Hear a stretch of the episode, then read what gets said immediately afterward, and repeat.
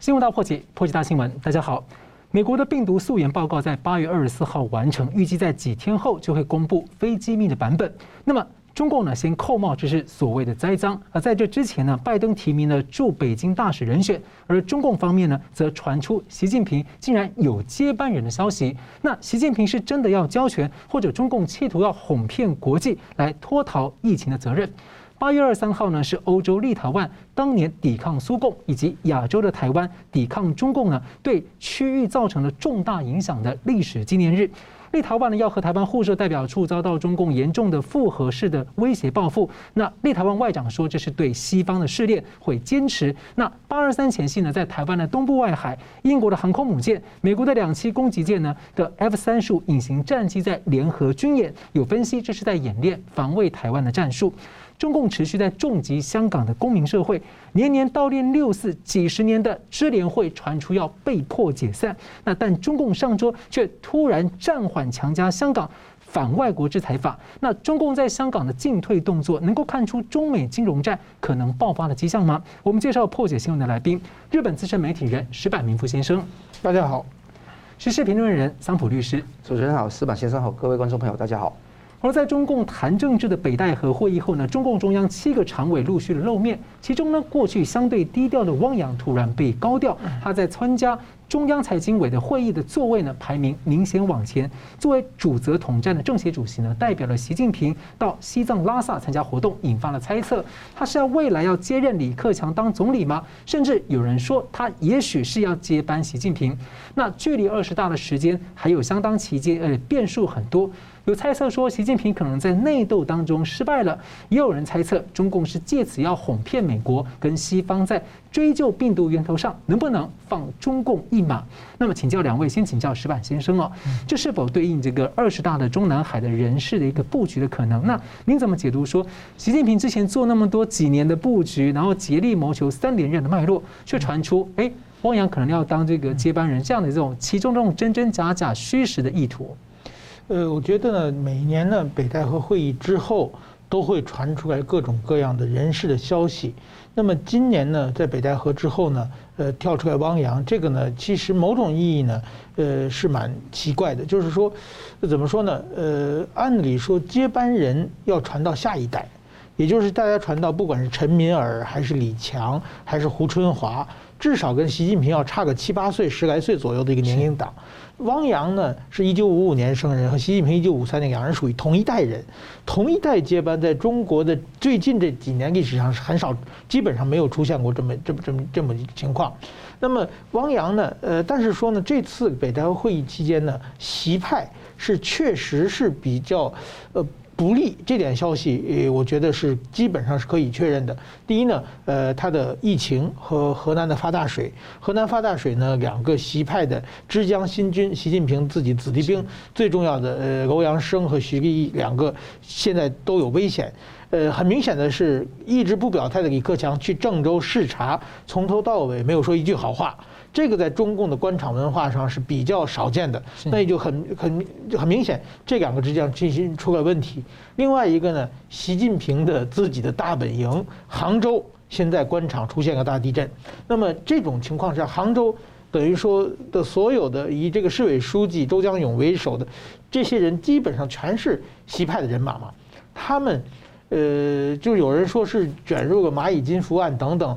那其实某种意义上，这种事情如果说是习近平有能力或者没有什么特点，他应该保住这个杭州啊，因为浙江的官场并不是某一个人的问题，而是一连串的问题嘛。对，今后习近平的习派，他有很大的问题，就是说他的接班人人才不足嘛。那现在杭州出事的话，不但是周江勇一个人，而是下边一连串的，包括。就是说，十年后、十五年后的下面梯队都会受到影响，所以说这一点来说呢，习派确实是北戴河比较表现不利。在这个时候呢，汪洋跳出来了。那么其实呢，我们看在习近平虽然布局了这么多年准备接班，但是在党内大部分的这个呃共产党的干部来说呢，跟着习近平混没有好日子过，这个经济也搞得不好，国际形象也搞得很惨。自己在国外的财产也可能随时被查封、被冻结，那么呃国 国内随时有可能中晚上中纪中纪委敲门，这种日子谁都不愿意过。只有全全中国只有习近平一个人可以作威作福的日子。那么呃，很多人其实都是想反他的。那么汪洋呢，其实是一个所有派系都可以接受的一个人物。首先呢，他是团派出来的；另外一个呢，呃，他是等于邓小平当年就管他叫什么娃子市长啊。他在安徽出来的时候，这个邓小邓系人马，邓系人马就其实就是现在江系人马继承邓系人马，也也是比较不错的。而且呢，他跟习近平关系也算不算太差。另外一个还有一个呢，他作为一个改革派的代表呢，他美国对他的接受度也比较高。如果说呃，有人传说是。二零一八年的这个北戴河会议的时候，就有一群长老要把汪洋拱上去接待习近平。大家管当时叫“河海之争”，河是习近平，因为他是从梁家河出来的嘛。汪洋，汪洋是汪洋一大海的意思嘛。这是河海之争，据说当时汪洋最后退却了，汪洋不想上，因为是当时美国是川普，川普是不管你是习近平还是汪洋，不管你是河是海。我都要把共产党打倒，打倒，所以那个时候这换人也没有意义。但是现在呢，拜登上来以后呢，对中国政策你很明显比川普要软弱，就是说希望能够不是他不是为了打倒中共政权为目的，而是希望能够中共政权能够共存。这个时候呢，如果汪洋上来的话，会不会美国会接受度会高一点？这样的话，中国外交环境会好一些。所以说呢，呃，汪洋接班这个呃，就是说突然间他在。党内的排名往上升，这个是很明显的。我们过去看中国文革时候的报纸，这个共产党的干部的排名其实很有学问的，都是谁上来谁下去的话，其实效果是非常好的。有人说是不是就是为了蒙骗这西方人？我觉得这个还很难说了。就是说这种这种事情是很容易弄假成真的。呃，所以说我觉得汪洋确实在党内的势力是有加分的。但是传出来他要接这个总书记，呃，这个话呢有几种读解读。第一种解读呢是习近平设一个党主席，嗯，党主席下面设总书记，这个就是当年毛泽东的当党主席的时候，邓小平当过总书记，这个总书记实际上就是一个执行长，对，所以说他的权力并不是很大。那么有党主席，那这种时候汪洋当总书记也没什么用，像垂帘听政一样。对对对对，在党主席的下面嘛。第二种呢是习近平退出一步，习近平继续保留国家主席和军委主席，把党的一把手让给汪洋。那样的话呢，就变成权权力共治的一个方法了嘛。那这也是呃一种可能，还有一种可能是习近平全退。汪洋呢，把总书记、国家主席和这个军委主席全部接到手，那样的话就属于政变了嘛，政权交替了嘛。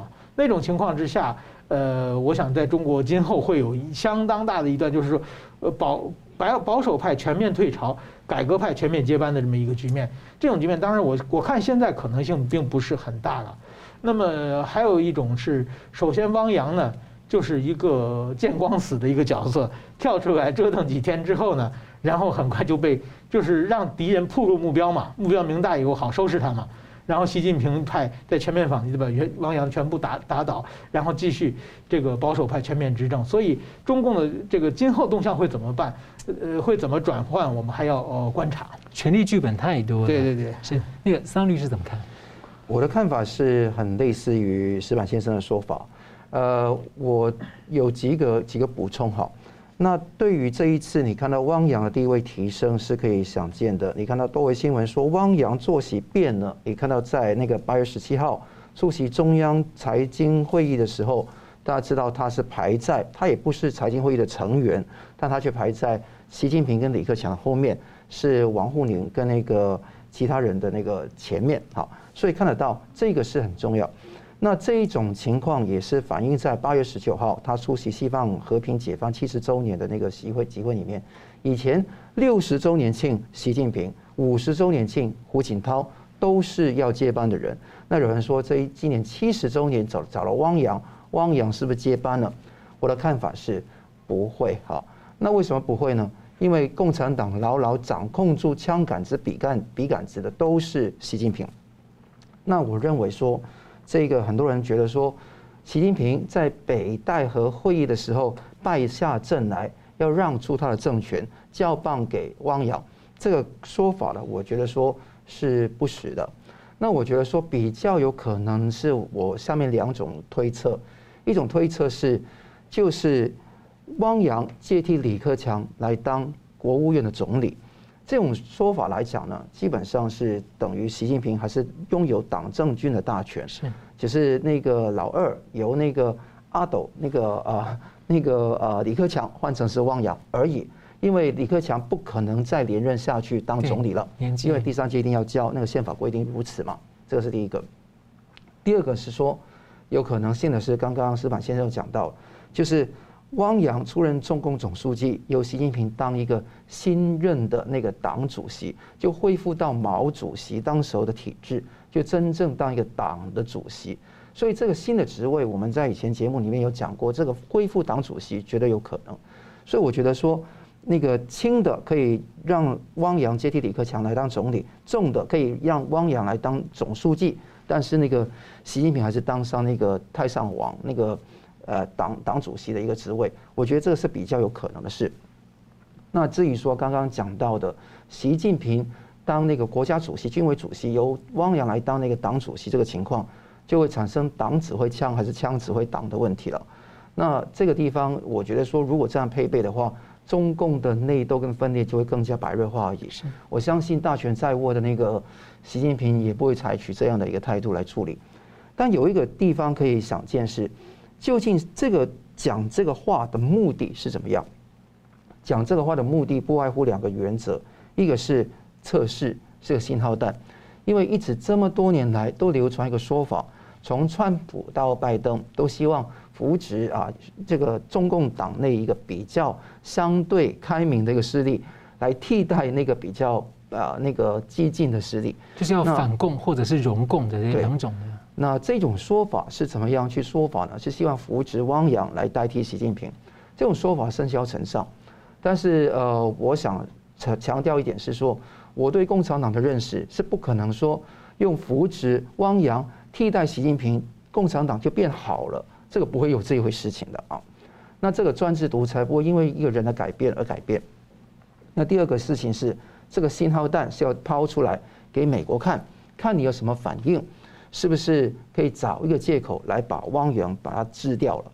那这个地方当时毛泽东怎么处理林彪的问题、刘少奇的问题？大家知道，这个是非常可怕。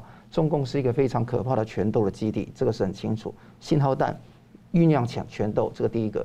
第二个可能是煽动李汪斗，嗯，因为这个地方很少人讲得出来，两个都是团派出身，两个年龄是一样的，一九五五年的人，而且都是六十七岁，明年七上八下都可以上而不用上，因为明年还是六十七岁啊。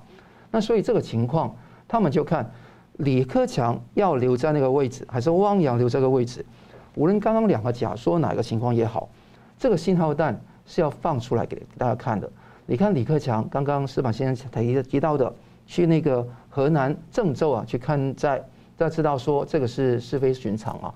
这个时候北戴河会议之后去这个动作，李克强要保有他本身的一个尊严跟颜面。而且官方媒体好像不太报道，这只有国务院自己刊登消息。没错，所以这个地方煽动起那个权斗有利的是谁？当然是习近平嘛。习近平看到这两个有可能威胁到他。权力的人都会斗，就很重要。第三的，就是第一个是习近平，第二个是李克强，第三个是栗战书，都通常是自己的人了，通通自己的人。第四个是汪洋，以后的那一些基本上是无足道。比方说，呃，你看到王沪宁、赵乐际或者韩正，基本上都不属于习近平本身的人马。但是这些人本身挑战他权力的机会基本上不到，所以看得到汪洋是他其中一个重点要去看待的角色。所以翻云覆雨，如果说一不小一不小心的话，汪洋可能成为下一个林彪。但是这个我觉得说有个可能是他真的会成为一个叫做第二把手的机会大。但二把手基本上不像林彪，不像任何以前的胡赵那种角色，就成为真正的一个呃实权者不会。我觉得习近平还是会坚持他几个原则。第一个，极力的谋求三年半。这三年任他不会去改变的，而且你看到他的权力地位也相当巩固。这个第二点，他八月十一号才转发中央的法治政府建设实施纲要，而这个地方还讲说，未来五年还继续贯彻实施习近平法治思想，所以看得到习近平到今天为止还是大权在握，他还是真正的独裁者。第三个地方是，习近平是没有那个按先例指定接班人，从以前没有，现在也没有，没有胡呃胡孙政才早就被打倒了，是胡春华基本基本上也是没有办法进常委了，那现在汪洋也不是他的接班人，不是习的人马，不是他从陕西到那个河北，到那个呃浙江等地，他福建等地历练过的人完全不是。所以他不是内内系，而且刚刚第四个点，刚刚司马先生也提到，不可能找同龄的人当接班人，他只能当一个辅佐的人，辅佐的人。所以我觉得现在的情况，不用把汪洋接班看成是一个现实的情况，只是一个可能权力斗争的一个工具而已。所以大家拭目以待。是。好，我们休息一下，继续回来关心呢。十月底要召开 G 二十这个二十国的领导人峰会，不过习近平却传出不打算亲自前往。第一个，哇，二十个人独缺习近平；第二个，难道习近平不想要办席会吗？那么这是为什么呢？休息一下，马上回来。欢迎回到新闻大破解。G 团体的二十国领袖峰会呢，各国领袖预计十月底在罗马面对面。不过呢，香港媒体呢八月二十四号披露，习近平考虑疫情的安全，可能改用视讯出席。那这意味着可能的场边拜席会就将落空。那么如今呢，二十国领袖集会又可能独缺习近平。有分析认为，中共是担心全球可能会追究疫情的责任，所以呢，先暂时躲远远的。那么其实中共一直希望尽快的举行美。中的领袖拜习会，那如今的态度变化也让人好奇。那请教两位，先请教石板先生怎么看两个人的过招？呃，首先呢，我觉得现在习近平呢，基本上他对这种呃出游是非常不积极的，非常消极的。这点呢，我觉得有几个原因啊。第一个原因呢，现在全世界疫情还是非常严重的，这个共产党的领导人是全世界最怕死的领导人。这个过去我采访过他们，就是自己说嘛，说共产党的干部是最，呃，会照顾自己的。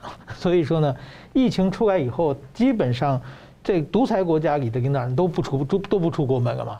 像习近平，他不但是他自己，他们没出去，另外一个外国人来都不让进北京嘛。让王毅他们到天津啊，去上海去见，见完以后你隔离以后你才能回北京见我。基本上我他们互相的政治局会会议的时候，据说有的时候也用视讯召开的方式了。所以说他怕怕传染，他不他出去之后，万一他自己染疫会怎么样？这个而且现在全世界主要领导人，前不久蔡英文总统也打过疫苗了，全世界没打过疫苗的，就是没爆出来打过疫苗的。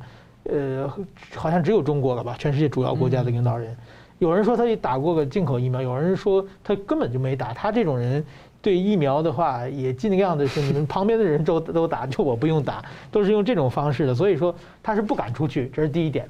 第二点呢，他对这个拜登啊，他出去的话，一定啊，他需要有成果带回去的。是，就是说，在特别是中国的领导人，他们都是靠念稿子升上来的。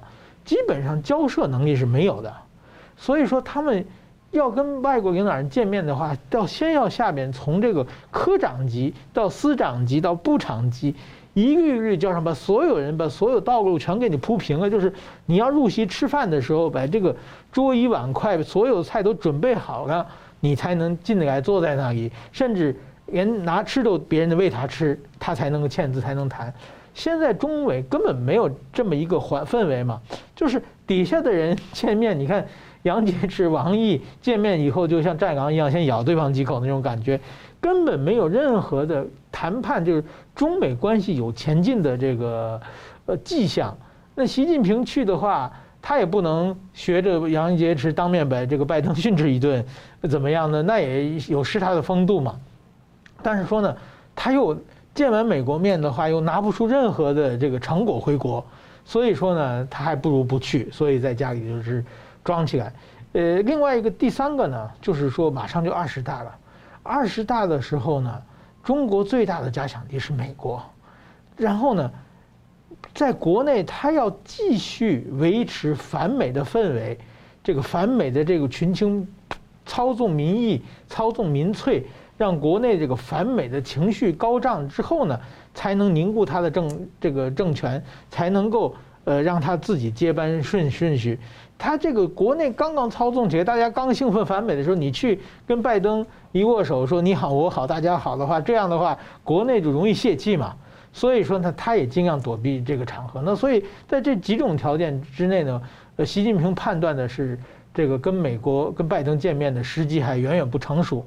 我估计呢，他要跟拜登见面呢，一个是国内出现重重大问题了，呃，或者是拜登在某种某个问题上给他巨大让步。他回去可以拿拿分得分回国，另外一个呢，就要等到二十大他连任这个以后了，然后他才开始着手就修复呃中美关系，否则的话，呃他亲自出马的话，万一这个事情办不成的话，对他的负面影响远远要高于但这个正面影响。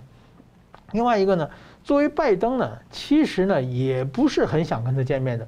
拜登刚刚上台的时候呢，确实是说希望能跟中国变成一种既抗争又合作的关系。但是说现在的整个美国国内的氛围和国际社会的氛围，都说你怎么可能跟中国合作？那阿富汗的事情又被摆了一道。对，所以说呢，这种情况实际上时势比人强，就跟大家看到我们在选举之前。被美国的媒体定位最亲中的贺锦丽，现在也跑到越南去开始批评中国嘛？就是说没办法，这个民主政治被民意选上来的人的话，必须跟着民意走嘛。现在他根本国内是美国的民意根本没有空间让他说跟中国的修好关、修复关系，所以所以说见面之后，美国这些政客他们也一定是批评中国的嘛？批评中国回去就可以拿分嘛？特别是现在。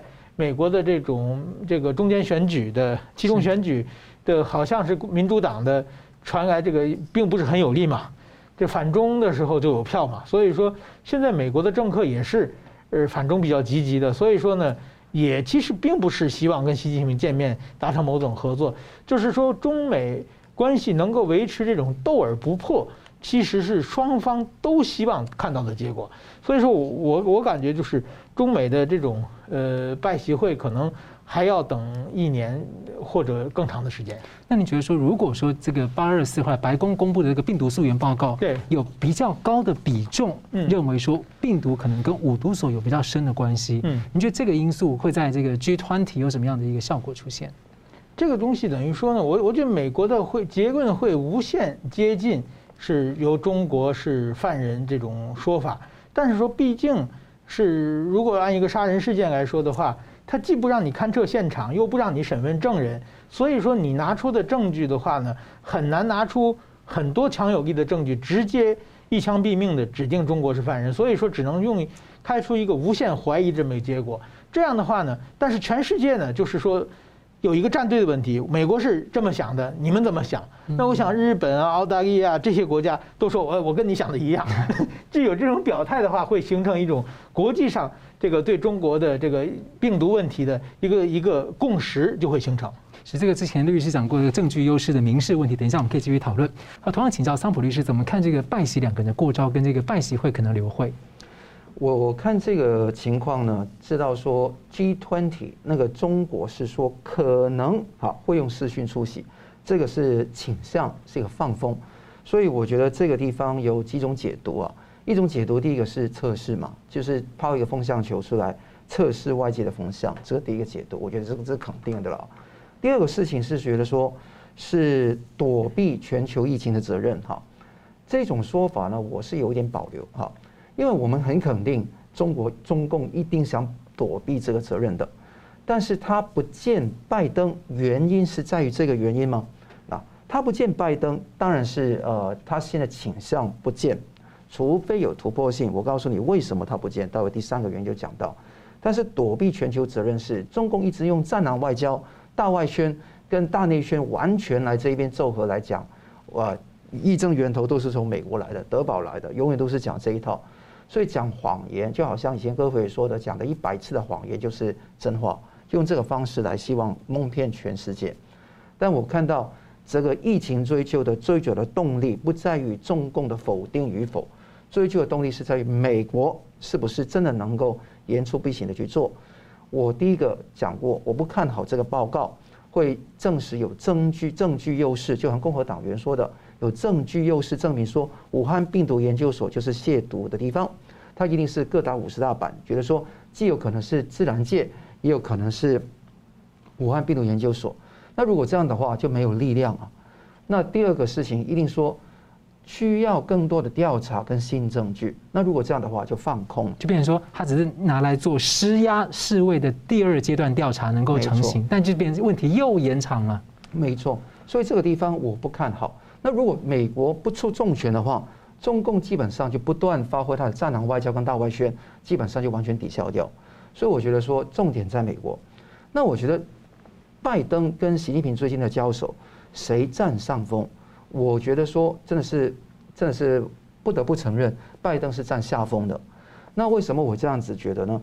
他是中共觉得有恃无恐，所以不见。记得中共有个最主要的东西，他觉得实力比你强的时候打而不谈，他觉得实力比你弱的时候谈而不打。如果觉得说有台底下的交易的时候怎么样？秘密谈而不公开谈。那这个是中共的三个很重要的一个这主要的一个面向。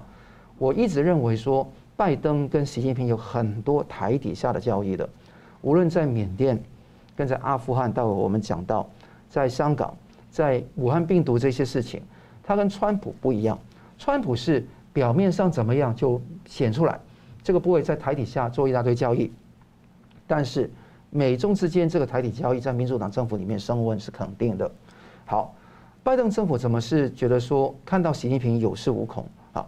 因为很简单，阿富汗是一个很大的一个仓包。好，前几个月缅甸沦陷了，基本上在美国放空的很清楚。中共通过他的一些缅甸的一些在地协力者去横扫了那个呃翁山书记的那个政权，更清楚。好，最近出现什么事？阿富汗，阿富汗这个事情是怎么样？很多左派的人士觉得说，哎，没有问题啊，美国撤军是应该不能够去制造一个民主政府，没有这个能力啊。不能说只留一些石头，不留石油。阿富汗没有石油，只有石头啊。那而且印太地区不包括阿富汗，美国可以把军队调回去印太区域去协防。这个是左派人士一般的想法。我的看法很简单，问几个很简单的问题：现在还有多少个军队驻在阿富汗？两千五百个，现在增派六千个。那这个人，这个人去协防印太，是否真的是这么的重要呢？印太的重点是完全是重要的，很多一些呃不同就是红色势力的人啊，他们觉得说台湾跟阿富汗是一样的，今日阿富汗，明日台湾。其实我是反对这种说法，是完全不一样的啊。这个不能说，哎，这样的话美国就不保护台湾，但可以肯定是这样的左派说法是不堪一击的，因为美国当然没有任何义务来扶植一个民主政权在阿富汗。他要做的是维护美国本身的利益。今天你不是按照条件跟程序来做，这两个是拜登政府最失败的。条件是塔利班政权必定没有拥有跟其他恐怖组织的一些联系。他看你那个组织，它是非常重要的，那个头目已经回去了，而且它是互相勾结，这个完全不符合川普当时跟塔利班签订协议的。前提条件是撤军的全前提条件。第二个是你撤军的顺序错了，应该先撤平民啊，平这 civilian 就是一般的非军人，对，之后撤军备，再去撤军人，让他倒过来做，结果是很多平民来不及走，所以整个事情让习近平看得到，我看清你，一看清你的时候有恃无恐，结果是怎么样呢？结果是不见了，他觉得说这个见你有什么意义呢？见你的耀武扬威，我要当战狼吗？战狼用王毅、杨洁篪来当就好了，当老大不用当战战狼嘛。所以我觉得要在那个地方耀武扬威也说不过去。要在那个地方，如果真的要在那个地方来那个啊，要谈有什么好谈？基本上没做的你都做了，都做错了啊。那我要说的东西，基本上台底下可以有做交易，所以这个事情让我觉得说非常的痛心，而且你看得到。那个刚刚矢板先生啊也讲，哎，这是矢板先生也讲到一些事情。我觉得说重要的地方是，如果阿富汗那个的问题给中共看清，这个是对全球局势一个非常不安的一个情况。所以我觉得说，现在局势是往一种比较呃不确定的方向来演变。这个演变的方向，我觉得是不利于自由民主阵营的。尤其阿富汗这个事情，让拜登民望掉落到百分之四十六，那习近平要跟他见面意愿也不高，要谈的东西，要突破的东西，基本上也很难。你看看，从贸易的，从那个疫情的源头的，从那个刚刚阿富汗的局势的，基本上，拜登是让出了阿富汗给中共。这个是美国地缘政治一个非常大的重伤啊，不是一堆石头，不是石油就让给他就算了。如果按照这个道理，中亚有多少国家应该让给中共？所以我觉得一个国家都不能少。在美中的大博弈底下，没有这个让步的空间，都是寸土必争的。那如果你认为说可以让步，那难道你把北极让给那个中共吗？它不是印太地区喽？不是这样这样的一回事，所以拜登做错的我们要面对，但是做错这个事情让习近平占了上风，我们也要承认。但占了上风是不是真的很上风？也不是，因为中共政权是一个外强中干，外表很厉害，但实际上是掏空里面的。那这个情况，那个让拜登呢觉得说灰头土脸是真的。我觉得 G twenty 不见是成为了九七年以来。美国总统新上任以后，中国国家主席会晤的拖延最长的一次，跟日本、韩国、英国、法国、德国都会过面了，而且这个事情是让大家看得到，是非常的呃看得到，没有办法做得到。那这个地方不见面，是不是比见面好？我觉得是，但是见不了面的原因，是因为习近平觉得说不需要见，是拜登政府跟白宫很想见，但是。中国那方面，中共那方面不想见美国，有点拿翘了，这样。对，拿翘门。那这种情况，主客的关系大家看得到，所以用这个方式方式来那个挪移呃两国的关系，现在正是习近平玩的把戏，大家要慎防跟啊了解。好的，我们休息一下，等下继续回来探讨呢。中共本来要强加香港所谓的反外国制裁法，但是为何突然间转向暂缓了？休息一下，马上回来。欢迎回到新闻大破解。当全球在酝酿要追究病毒责任的时候，中共是一手在大力监管打击内部的私人产业。那有分析解读呢，是准备要进入所谓的战时经济。那战时的经济是因应可能实体战争，也有可能是引爆金融海啸，在未来呢发动对美国西方的金融超限战。那中共另一手呢，在六月份推出了所谓的反外国制裁法。中共人大原定啊，在上个星期要表决强加在香港实施，却突然喊卡暂缓。那么香港被认为是中共的这个金融业课母，也是科技白手套。那么这个暂缓。传出是担忧引发外资大规模的加速撤离香港，不过也被猜想是不是可能跟中共有可能未来发动金融超限战的这个步调跟节奏要搭配。那请教两位，我们先请教石板先生，为什么北京在这个重大议题上会突然间转向暂缓打脸自己？还是这只是一个演戏在表态？那那中共似乎在为这个美中实质脱钩做准备，像这个处理滴滴出行啊等等的一些做法。那从中共在香港这个动作这种进退之间哦，我们能看到有一些可能的美中的金融战的一个布局的迹象吗？呃，怎么说呢？关于这次这个反制裁法的这个延后这个问题，其实我也蛮蛮吃惊的，因为就是中共完全是这个共产党操纵那个人大。基本上就是说，完全是没有抵抗能力的。在别的国家，经常是这个议会最后议会出现各种各样的状况，要通过的法案没有通过，也就等于有一部分议员造反啊，或者怎样的。但是在中国，从来不可能出现这种情况。那上次国安法这么多国家都反对，他还是硬硬干了。对，那所以说呢，只有一种可能，就是中共党内最后出个问题，他犹豫不定，这个是让他的。这是很没有面子的事情啊！说好的事情没有，但是党内到底出现是哪些问题呢？我觉得呢，呃，有几点啊。第一点呢，我觉得就是说，刚才讲香港啊，它出过完之后，这个经济下这个人才往外跑的特别多。另外一个，看最近恒生股市，这香港股市也下跌的，在全世界都在跌的里面，它跌的是最惨的。那还有一个就是说资金外流。在这种情况之下，如果说你再给香港下猛药的话，那么这个外资往外逃、人才往外逃这个事情会更加速。那么香港真的就变成一座空城了，就变成留岛不留人了，人都跑掉了。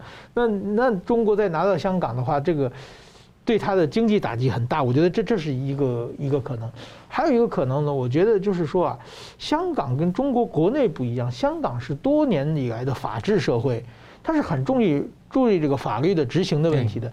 中国它从来就是国内它制定一个法，然后就放在那里，大家都假装没看到。比最明显的对台湾制定一个反国家分裂法，对不对？已经十几年过去了嘛，到现在为止，这个法律按道理说，像以赖清德为首的这些主张台独的政治人物，那全是反国家分裂法的，可可以全国全世界通缉的。他什么也没做嘛，做那么多法律放在。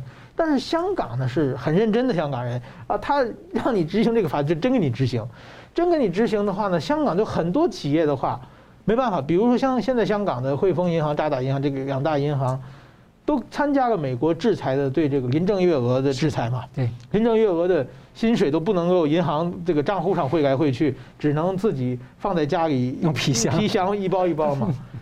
如果反制裁法通过的话，这两个银行将会受到中国的制裁啊。嗯，对，你帮着美国制裁他，我们也要制裁你嘛？那这两个银行就活不下去了。这边有美国制裁，这边有中国制裁，那这两个银行就完蛋了。这是是发行港币的银行嘛？这两个银行如果不行的话，那香港经济就就就垮掉了嘛。但是如果这个法律放在香港，香港的官员都很认真啊。哎，这两个银行不行，要 制裁他，那这两个银行就完蛋。所以说，他估计到最后有聪明人说，这这个法律不行，在国内大家可以弄着玩，放在那里，我们想想实行就实行，不想实行不行。但香港不一样，香港法治社会，你只要这法律公布下去，大家很认真的就下去了嘛。下去以后，香港企业一下全部被垮掉。所以这是我觉得第二点。第三点呢，我们就跟我们今天刚才讲的这个汪洋的问题有有有感觉，就是说我估计党内的啊。以习近平为首的保守派啊，受到了一定的挫折，就是说，大家觉得你这么搞不行。就是汪洋呢，毕竟他在广东待了很多年，对香港的经济也比较了解。如果说汪洋的这个势力他得到了这个党内成长的话，他我想他们一定说那个香港这法律你先等一等。我们对香港首先呢，不能把香港一棒一棍子全部打死，我们要给他留留一口气。然后呢，呃，所以说呢，在这种情况之下，我觉得这个法律是暂时给它叫停了。叫停以后呢，到底将来会怎么做？呃，这个很难说。就是说，比如说，过去像蚂蚁金服没有上市的时候，就是说是延期嘛，延期以后，很多人都说，哎，这个可能过一段时间就就走了，就就上市了，就有一点争议。但是后来也有点不了了之的感觉嘛。那么这个香港这个法律是稍微停一下再启动呢，还是说到底最后这法律就不了了之了呢？这个呢还要靠今后的党内的博弈了。但至少我觉得香港对香港这一连串的组合拳的攻击，以这个法律的延后开始呢，我觉得是是不是稍微可以缓和下来一点？这个我们也很期待是会这样的。对，因为也很担心可能是另一种的温水煮青蛙。对，等你放松之后再给你一次，让你来不及退了。呃，对对，这这也是。但是这样的话，不就是中国一直想政治上高压，经济上自由，他想自己想的一个不可完成的任务，但是他总想经济上他可以继续割韭菜嘛。对，他如果政治上高压，经济上高压的话，经济弄掉了以后，他也没有机会了嘛。所以说，我想。在这种情况之下，嗯，就看今后党这个党内的博弈，到底哪一派还占上占上方，我估计可能会理解会有不同的走向吧。是，那同样的问题也请教桑普律师怎么看这个中共在这个地方这个转向？很肯定是受外资，尤其是外国的银行所那个呃逼迫嘛。因为我从很多香港朋友都收到的消息是说，那个很多的银行，包括花旗啊、渣打的、汇丰啊。都约见那个中联办或者是港府或者港澳办有关的官员说，如果你真的立反制裁法在香港就撤资。那这个地方因为非常的硬，中共就觉得说，如果说这些银行撤掉就不得了。香港总共有两百多家银行，八成以上都是外资的银行。那两难之下，很多分析统计过，过半会出走。嗯，那过半出走，你说，哎，中共不一定要实施这个法律的，大家看到国安法立的会不会实施呢？的确会实施嘛，对不对？那反外国制裁法如果通过本地立法会不会实施？也会实施。反外国制裁法的那个两个重要条文，第四、第十二条跟第十四条。十二条规定是，任何组织和个人都不得执行或者协助执行外国国家对中国公民组织采取的歧视性限制措施。就刚刚呃讲到的是，如果林郑月娥那个现在你通过一个银行来给他出薪水了啊，那这个地方也是违反国际的制裁。是，那这地方不行，这个银行会被制裁。但是你去执行这个措施的时候，按照现在的外反外国制裁法的话，就是如果那个呃不执行中国的反制裁措施的话，依法追究责任；如果你是执行外国的那些措施的话，是要求你停止侵害赔偿负责。所以你进也死，不进也死。如果说你遵循美国的制裁，违反中国的反制裁法，那香港生意就泡汤了。那如果不遵循美国的制裁的话，那就违反美国的法令。所以这个全球的银行，大家要盘点，究竟要牺牲香港还是牺牲美国？答案一讲出来就知道了嘛。美国的生意有多大，自由国家的生意有多大？所以很多国家，不论是银行跟很多跨国企业，都会选择放弃香港。这个结果是人流、金流、资讯流中断。那中共现在外强中干啊，那里面的失业率暴升。老年化很严重，债务很严重，那钱都没有了，靠割韭菜来过活了，打击他自己的 IT 产业、补教业，各方面都是收往上收，要搞共同富裕，就是搞个搞大共产，什么先富带动后富，结果是共产。那结果情况，这个情况，如果香港这一个外资的吸引力都没有，那我可以肯定，中共会雪上加霜，好。那所以现在就不敢造次，是这个原因。那会不会有缓解的迹象？听说哈是会豁免掉特定的跨国企业，就等于说，哎，跟你妥协了啊。如果说假设哈，你花旗银行豁免哈，你可能汇丰豁免，你可以执行美国的措施，不用守这个中国的法律。但是你想想看，如果你列这个清单出来，你习近平的颜面、中共的颜面何存呢？今天你今天你看到。看到有一些比较厉害的华尔街集团，你想这样做，你就叩头了。所以我告诉你，反外国制裁法推出来的一个重点是什么样？中共要跟华尔街集团对着干。那大家知道说，那个是华尔街集团跟美国的左派势力是非常密切的。是。那他要对着干的话，他要对着干到哪一个程度，要拿捏得很好。如果拿捏不好的话，真的会孤立自己。在一个内循环里面，那华尔街集团一直都是跟中共非常多的连接。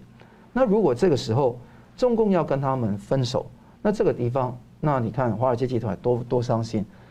香港说好说丑都是一个国际金融中心嘛，那虽然是大部分的中资都不算是一个真的国际，但是华尔街集团如果完全撤走的话，股票股价跟还有很多的人才还有资金都会往外流。香港那也会变成一个非常重要的地方，给中共去洗钱。而且中共最近推进香港有一些股票用人民币来结算。哦，那如果这样的话，人民币如果真的落到实处，促进这个所谓的用香港当当破口来国际化，是希望用这个方式来当做救中共的一个最后一根稻草。那如果这样子的话，他怎么会跟华尔街集团敢于跟他们冲撞？所以常都说的。中共从来没有原则的，从来不会尊重什么国家的安全啊，什么主权啊，发展利益啊，金钱也不是重点，重点是他的权力。那维系他的权力的一个方法是，钱是其中之一，不能太少。那如果说这个地方把它剪断，那中共三头马车投资、消费跟出口都会乏力。最近公布的数据都看得到，中国的财科院公布的二零二一年的财政。政策的报告蓝皮书呢，预料中共今年 GDP 增速是百分之六点五到八，但是“十四五”规划以内以内，未来五年只有百分之五。那国家统计局的数据更加显示，一到六月全国超过三十个县市财政收支是收不抵支的，而且 A 股、港股、美国的中概股重挫，整体市值减少了七点零九亿的人民币，所以看得到它受不了继续的流血。所以就是因为这个原因啊，他要先测一测，缓一缓。那缓一缓，先一个拖，第二个是豁免特定的那个企业来救他，但我觉得救不了多久了。但他有豁免的话，那其实因为整个金融体系国际都是共通的，你要豁免一些，那到最后还是造成大家很大的混乱呢。那这样其实某种程度上，如果各国都这样接受的话，你某种程度上就是在像国安法一样，在渗透各国去消减各国那种比较普，就是国际上那种普遍的经济金融规则了。没错，我觉得他是想改写跟去分化那个华尔街集团不同的不同的人，嗯，来把一些。啊，他认为华尔街集团比较听话的，把它豁免啊；那不听话的，就把把它不豁免。用这个方式来制造另外一种二分法，用二分法不断的煽动起对立，来使得对中共的忠诚加深。其实这个地方也是中共用他的权力来驾驭那些贪钱的、贪婪的华尔街集团的一种方式。那我相信这个事情会继续往纵深发展，而不会停止的。好，节目最后我们请两位来宾各用一分钟总结今天讨论。我们先请石板先生。嗯，好，我觉得最近啊，我比较关注还是阿富汗的形势了。阿富汗的形势很明显，塔利班背后有中国的支持。那么中国呢，其实呢，他对这个塔利班政权呃这个成立之后呢，中国将成为他最大的金主。那塔利班政权将会有一个最大的特点，就是它会变成新的恐怖主义和恐怖分子的逃避的一个避风港。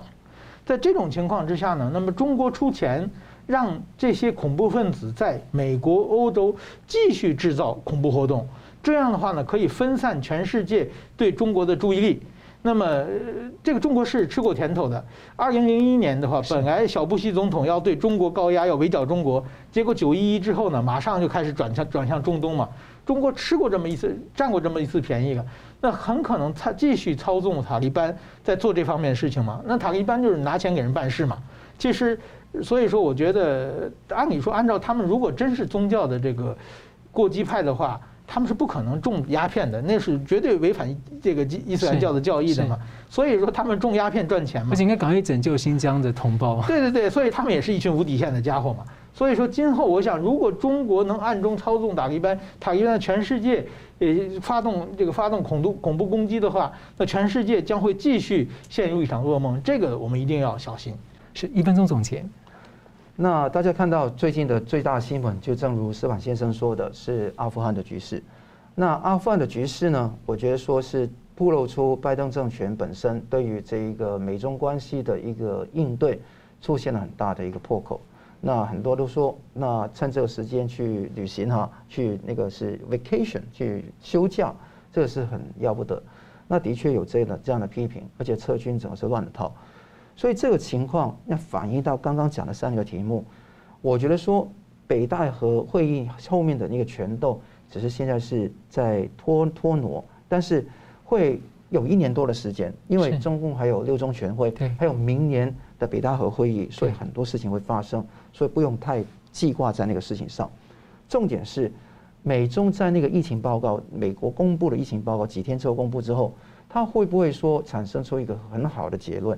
如果不好，我们也会评论反对；如果它是好的，那基本上中共也会继续的大外宣。但我觉得重要力量是阿富汗局势，因为如果“一带一路”当做一个破口给中共来抓住的话，其实对美国的国家利益跟自由民主正义的国家利益是不对的。那反外国制裁法是中共用错药，用药过猛了，就是说高高举起，轻轻放下，最后用石头扎自己的脚，就好像王毅常常讲的一句话，最后扎到自己中共自己的脚痛了。那痛的时候，他会不会说真的会那个醒觉、警觉，不会再放肆？不会，他会更加细致的来去分化瓦解不同的华尔街集团的势力，用豁免制度。拖延用两种方式来做，所以大家都要密切观察往后局势的发展。好，非常感谢两位来宾精辟的分析，感谢观众朋友的参与。新闻大破解，我们每周三五再见。